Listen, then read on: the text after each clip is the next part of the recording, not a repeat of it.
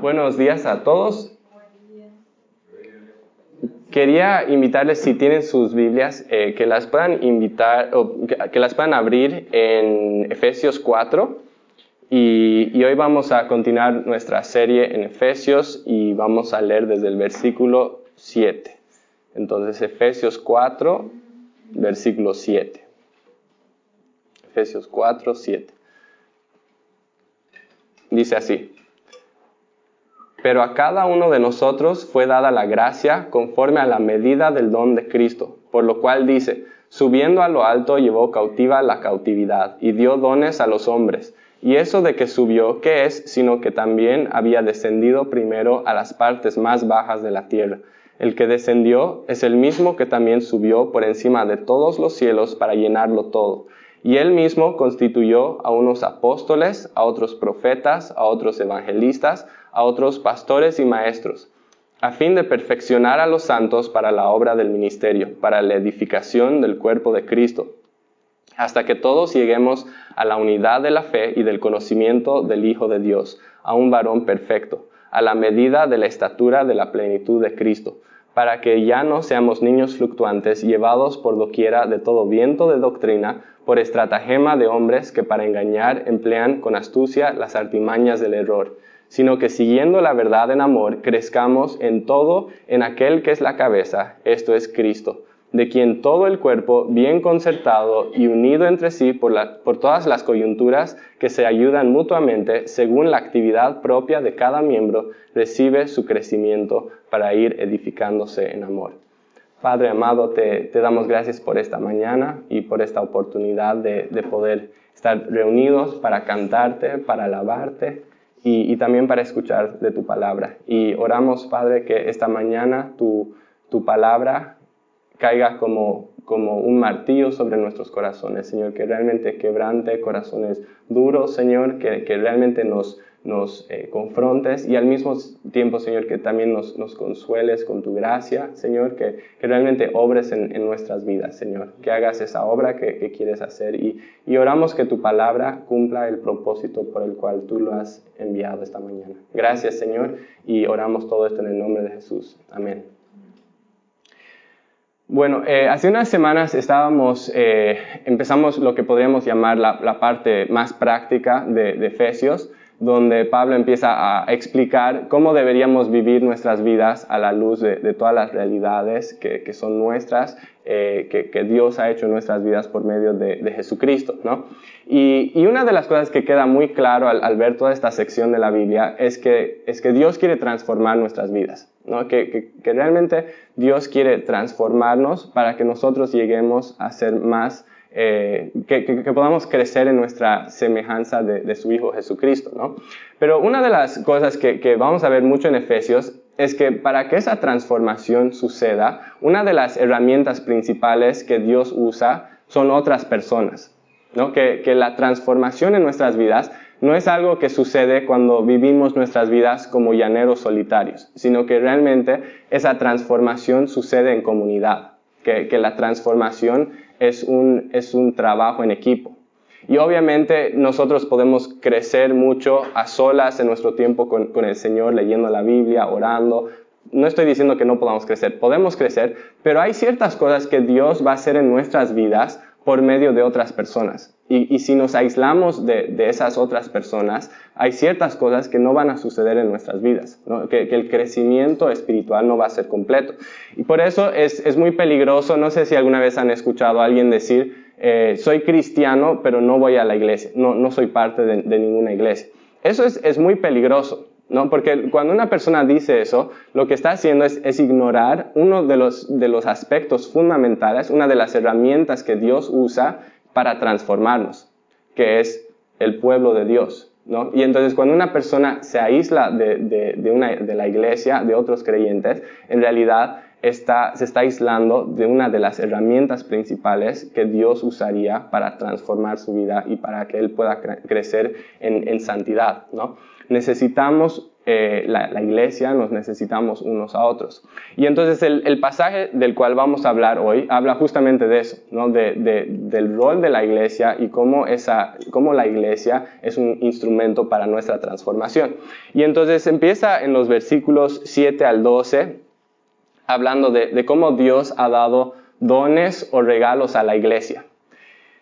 Y, estos dones o regalos que, que a veces hablamos de esto como, como dones espirituales. Básicamente son, son habilidades que Dios da a cada cristiano para que, para que el cristiano pueda aportar algo a la iglesia, ¿no? que, que pueda eh, su vida ser de beneficio para, para otras personas. Y, tal vez tú no sabías, nunca has escuchado de, dones espirituales, tal vez no sabías que tú tenías dones espirituales, pero lo que la Biblia enseña es que si tú eres cristiano, Dios te ha dado, aunque sea un don espiritual, una habilidad con la cual tú puedes glorificar a Dios y con la cual tú puedes bendecir la vida de otra persona. Todos nosotros, absolutamente todos tenemos eso. Y entonces el versículo 7 dice, pero a cada uno de nosotros fue dada la gracia conforme a la medida del don de Cristo. Ahora, cuando leemos eso puede sonar un poco raro que se hable de la gracia como algo que se da en diferentes medidas a diferentes personas. ¿no? Porque decimos, bueno, ¿acaso Dios no dio gracia a todos los cristianos el momento que, creyeron en Jesús para salvación? ¿Acaso esa gracia no es la misma para todos? Y, obviamente la respuesta es sí, pero lo que tenemos que entender es que en este versículo, cuando se habla, de gracia, no está hablando de esa gracia de salvación, sino la gracia que nos capacita para servir. La gracia para salvación es la misma para todas las personas, pero la gracia para servir, la gracia que Dios te da para que tú puedas servir, es dada en diferentes medidas. Y es, importante entender esto porque eso significa que, no todos somos iguales. Somos muy diferentes. Eh, algunas personas son, son muy buenas para enseñar. Otras personas no tienen esa habilidad, pero son muy buenos en, asuntos de servicio práctico, ¿no? Algunas personas tienen una gracia especial para animarte cuando estás triste. Y otras personas no tienen esa gracia, pero son muy buenos organizando cosas. ¿no? Y, entonces hay un montón de, dones, de habilidades diferentes que Dios ha dado a, su iglesia y cada uno trae algo diferente a la mesa. Y entonces es bueno que, podamos como iglesia reconocer esto, que podamos eh, valorarlo y también aprovecharlo. No, deberíamos nunca menospreciar los, dones que, una persona pueda tener, por más que, para nosotros parezcan insignificantes. Eh, cuando yo estaba en la, iglesia en Bolivia, había un señor que mm, era muy interesante porque algunas veces él tuvo la, oportunidad de, de compartir la palabra. Y cuando él hablaba, era, e, e, era un poco confuso, la verdad, porque iba, digamos, se iba por muchas tangentes, se iba a Júpiter, a la Luna, China, volvía y como que no se entendía nada, ¿no?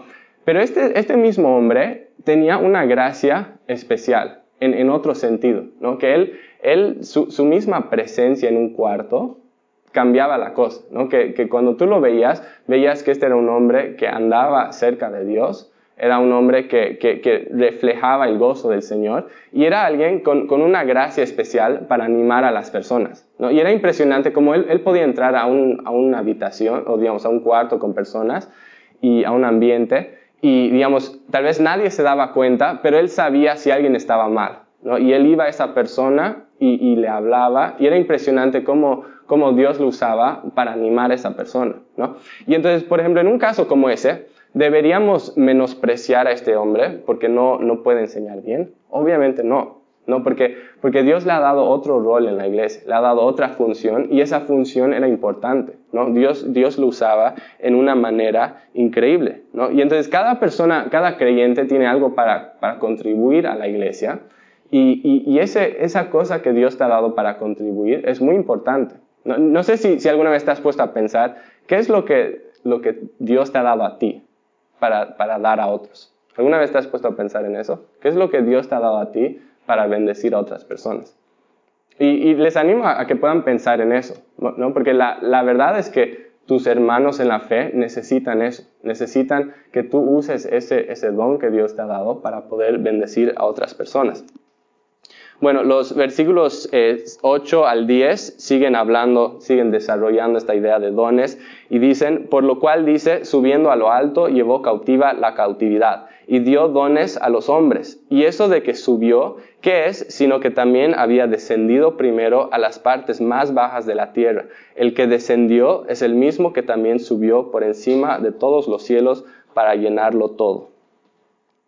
Y básicamente estos versículos resaltan el triunfo de, Cristo, que, es lo que le permite dar estos dones a la iglesia. Esa es la, idea. Este, este, estos versículos están haciendo referencia al Salmo 68, que es, un salmo de, victoria. Y, en ese tiempo era muy común cuando un, rey era, digamos, iba a una, batalla y, ganaba una, una, victoria significativa militar, que volvía a su pueblo, a su ciudad, y hacían como una procesión militar. Y muchas veces detrás de esta procesión iban todos los prisioneros de guerra atados, ¿no? Iban caminando y como parte de esta procesión muchas veces se, distribuía la riqueza que ellos habían ganado en esa guerra o el botín, lo, distribuían al, pueblo, ¿no? Y esta es la, la idea aquí, que básicamente nos está mostrando que Cristo ha ganado una gran batalla y que ahora Él está distribuyendo la riqueza de esta, de esta victoria a su pueblo.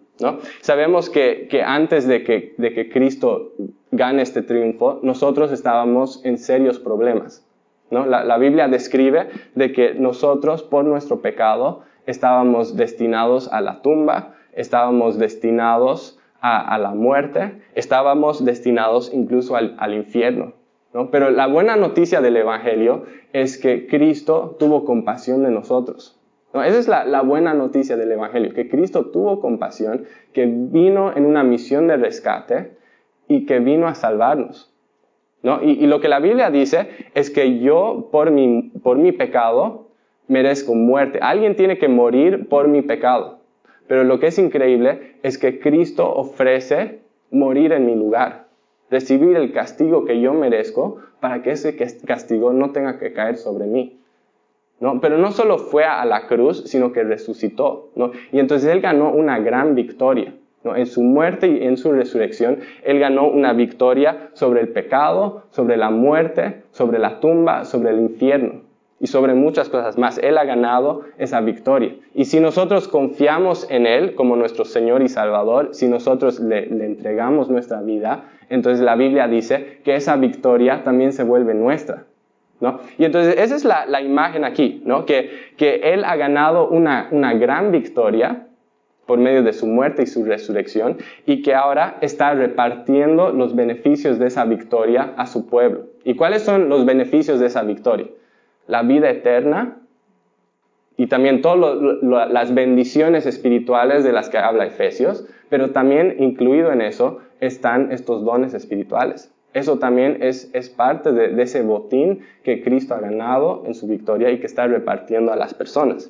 Y entonces el versículo 11 empieza a, detallar algunos de, los dones o de los hombres dotados que Dios ha dado a, la iglesia. Y menciona en el versículo 11 a apóstoles, profetas, evangelistas, pastores y maestros. Y, no vamos a entrar en, no vamos a pasar mucho tiempo hablando de, cada uno de estos oficios en la iglesia, pero quería hacer dos como observaciones muy importantes sobre esto. La primera es que todos esos cargos que menciona en ese versículo son cargos o roles de enseñanza, si se dieron cuenta. ¿no? Todos ellos son roles de enseñanza. Entonces pareciera decir que, en toda la historia de la iglesia, Dios ha regalado a la iglesia diferentes tipos de maestros para edificar a la iglesia. Y, eso es una observación muy importante porque nos muestra de que la iglesia es, es eh, edificada y es capacitada en la medida de que en una iglesia se esté proclamando fielmente la palabra de Dios. Es decir, que si una iglesia quiere crecer espiritualmente, necesita alimentarse de la palabra de Dios. Una iglesia que no se alimenta de la palabra no va a crecer. el ministerio de la palabra es de suma importancia. Pero otra observación muy importante sobre esto es que no todos estos roles han estado presentes en la iglesia eh, en, todos los tiempos. Por ejemplo, cuando estábamos en, Efesios 2, hablamos sobre el, rol de, los apóstoles, ¿no? que los apóstoles, Dios dio a apóstoles para poder poner el, cimiento doctrinal de, la iglesia. ¿no? Pero ¿qué pasa? Una vez que, que el cimiento ha sido puesto, no hay necesidad de más apóstoles. Porque si se ponen a pensar, cuando uno construye una casa, ¿cuántas veces pone el cimiento? Solo una vez. ¿no? Entonces, una vez que los apóstoles pusieron ese cimiento, no hay necesidad de, más apóstoles.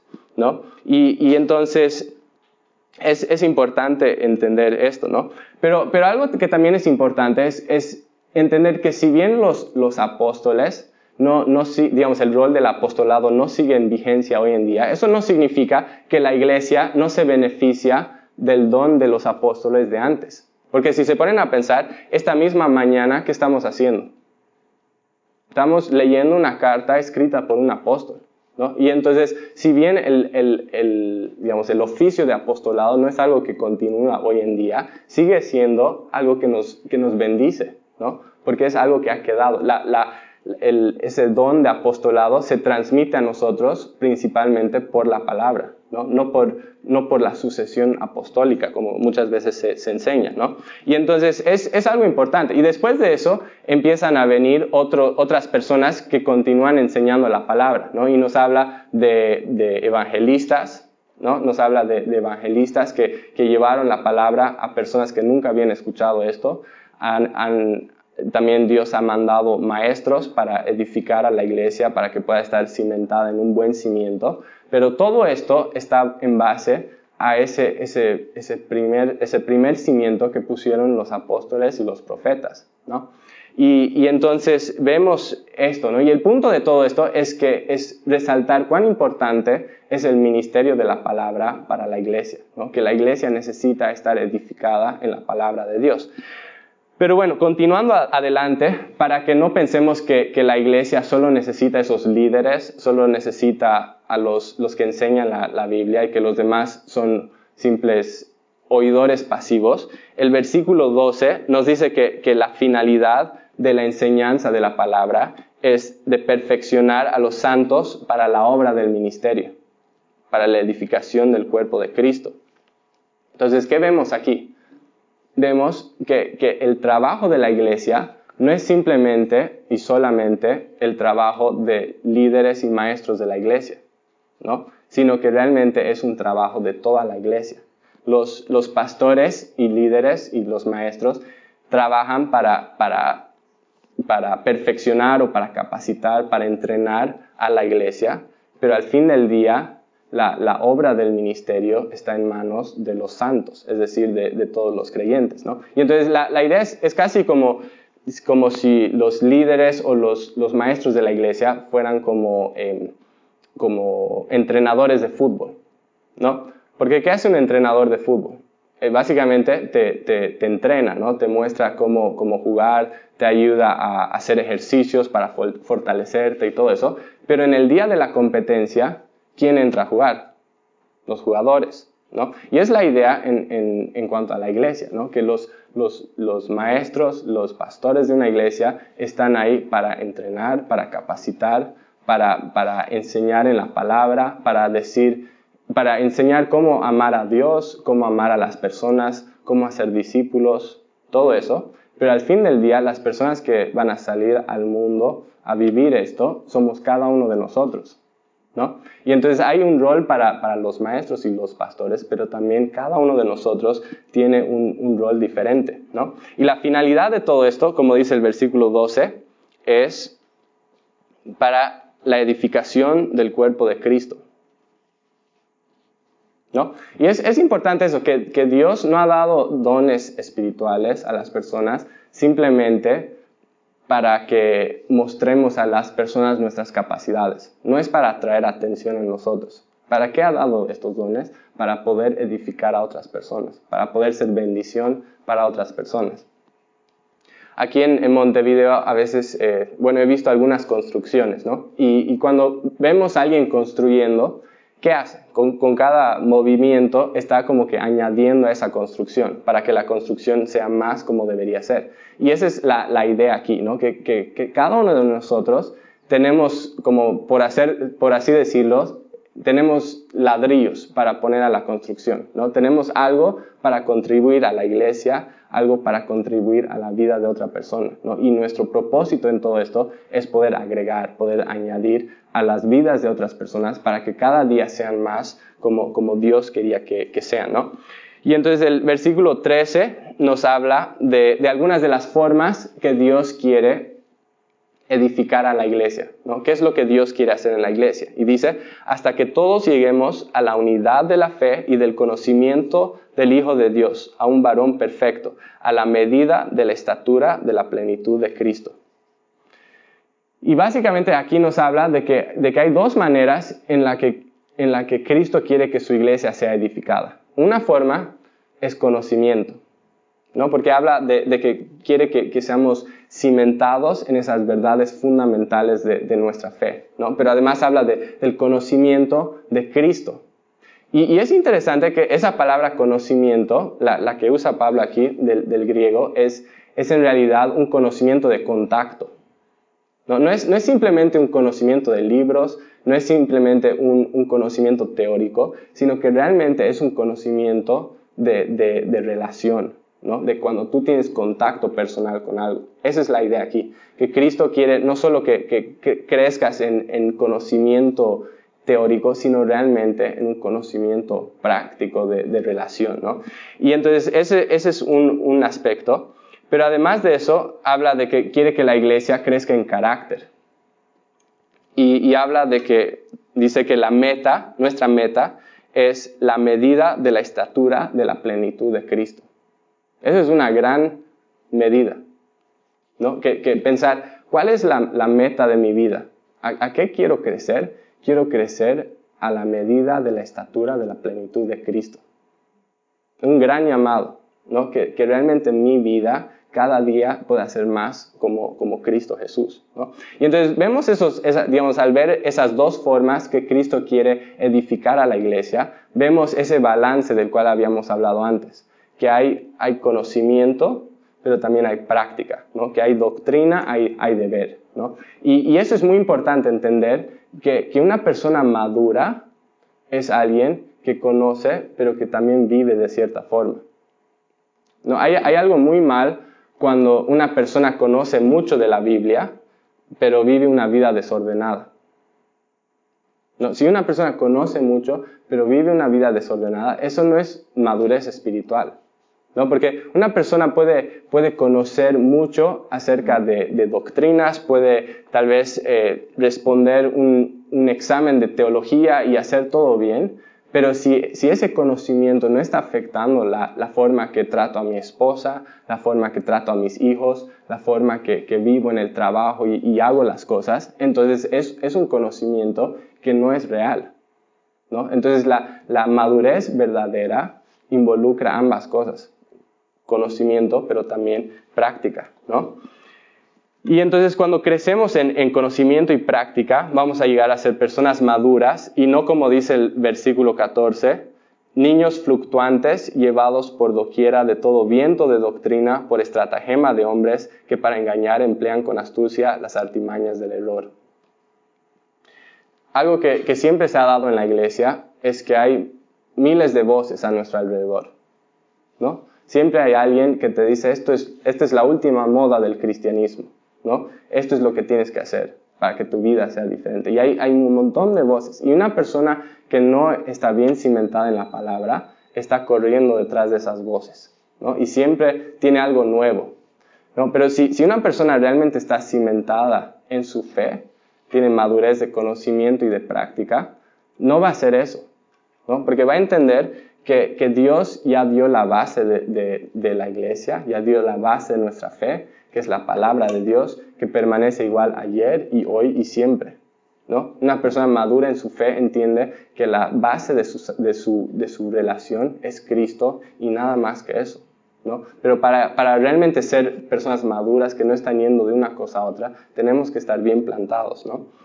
Bueno, para lo, lo último que nos habla en este pasaje es que nos habla de la forma que podemos usar nuestros dones y la forma que podemos aprovechar eso en la iglesia. ¿no? Y entonces vamos a ir a los versículos 15 y 16.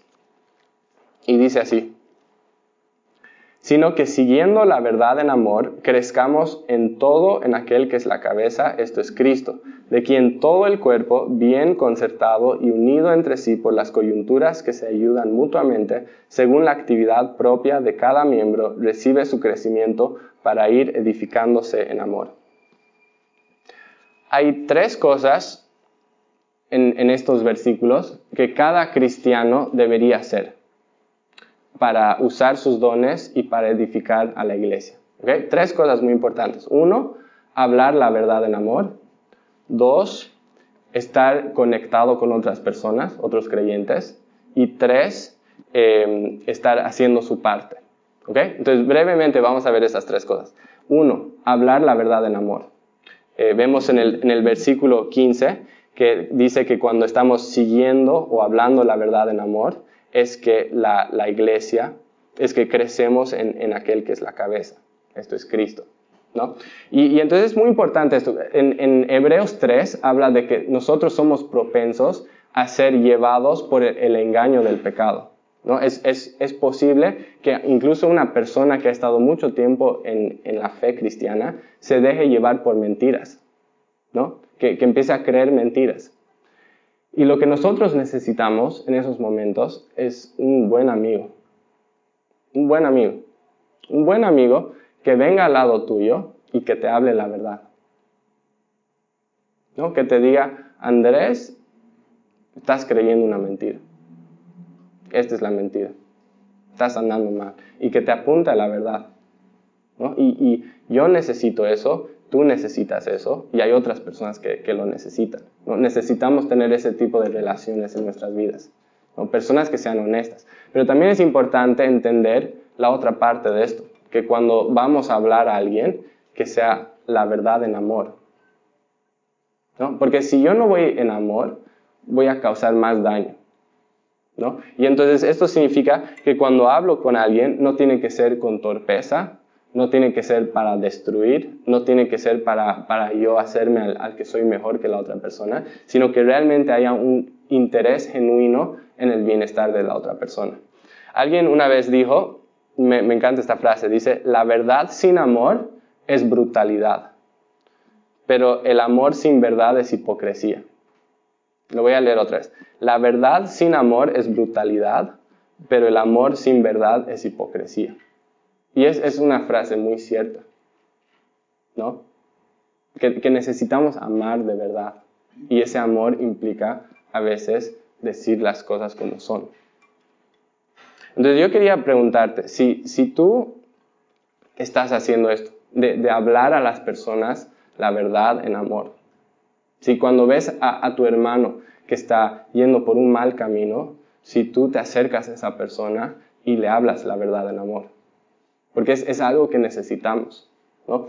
Yo no puedo decir que amo a una persona si veo que está creyendo una mentira, que está destruyendo su vida y yo no le digo nada. El, amor real requiere que yo hable la verdad en amor. ¿okay? La segunda cosa que es muy importante es estar interconectados o estar conectado con otras personas. En el versículo 16 dice que eh, habla de que el, cuerpo bien concertado y unido entre sí, que cuando está bien concertado y unido, es que se ayuda mutuamente.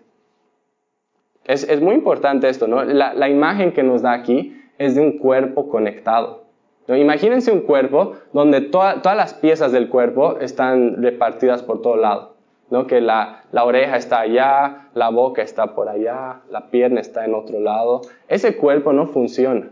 ¿Por qué? Porque lo que hace que un cuerpo funcione es que está conectado, ¿no? Que la, la, boca está conectado al oído, que esto está conectado con la pierna, que todo está junto, ¿no? Y esa es la, la idea aquí, ¿no? Que, que, para que realmente nosotros podamos crecer como iglesia, para que podamos edificarnos mutuamente, tenemos que estar conectados unos con otros, tenemos que tener una relación unos con otros, ¿no? Porque si yo no tengo una relación con otra persona, yo no sé qué está pasando en su vida, yo no sé qué necesita, yo no sé cómo ayudar. Para que podamos ayudarnos mutuamente, tiene que haber una relación. ¿no? Y por eso es tan importante, volviendo a lo que decíamos antes, de estar activamente involucrados en una iglesia. Si no es esta, en otra, pero estar activamente involucrados. Porque no es, no es simplemente cuestión de, de, escuchar mensajes, es cuestión de compartir vida con otras personas.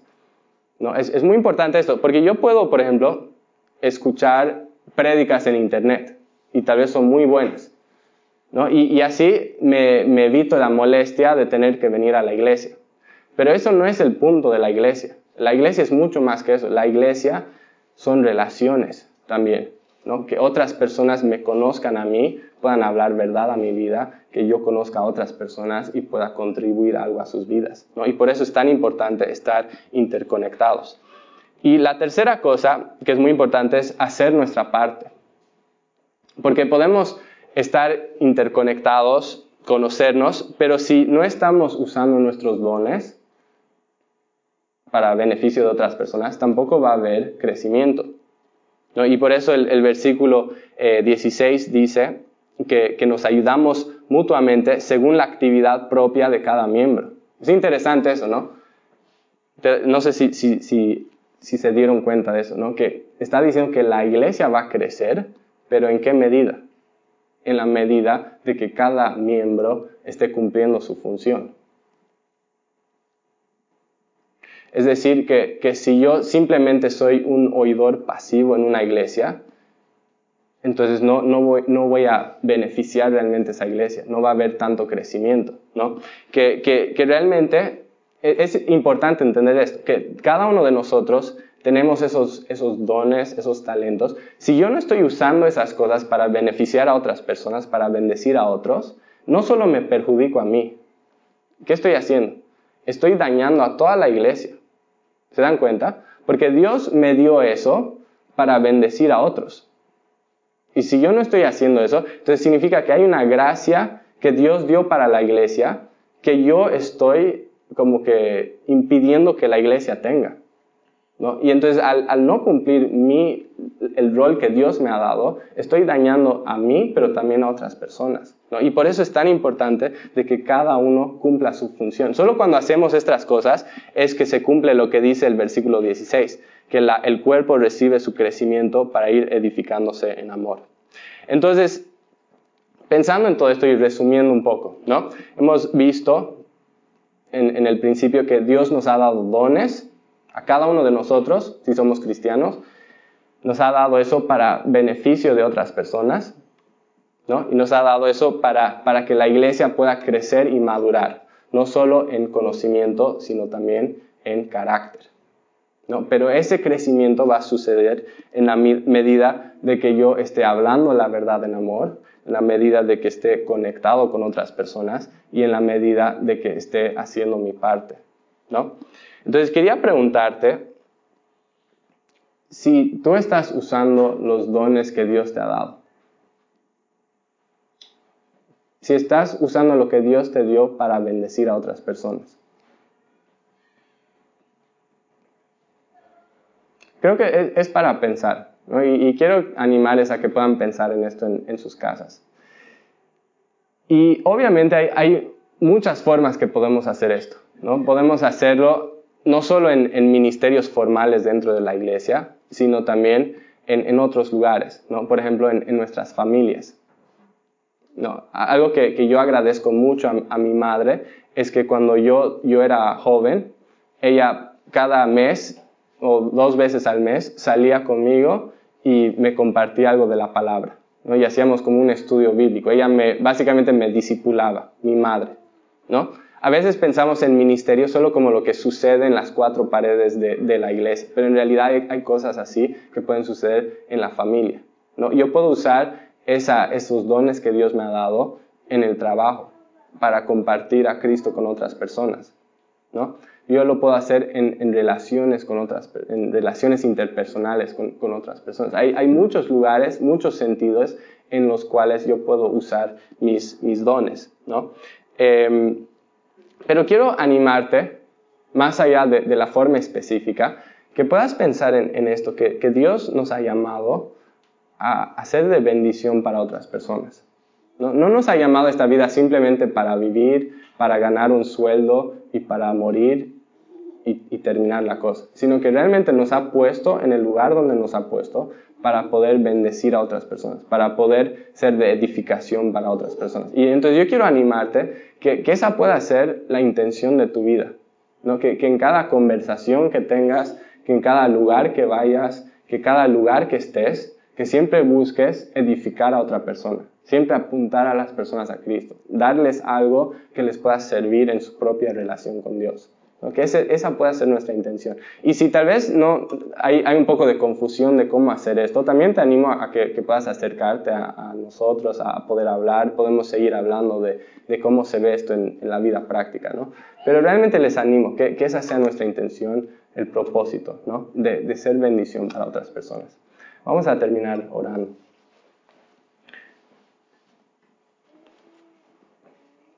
Padre amado, te, damos gracias por, tu palabra y, te damos gracias porque, porque sabemos que, tú has ganado una gran victoria, Señor.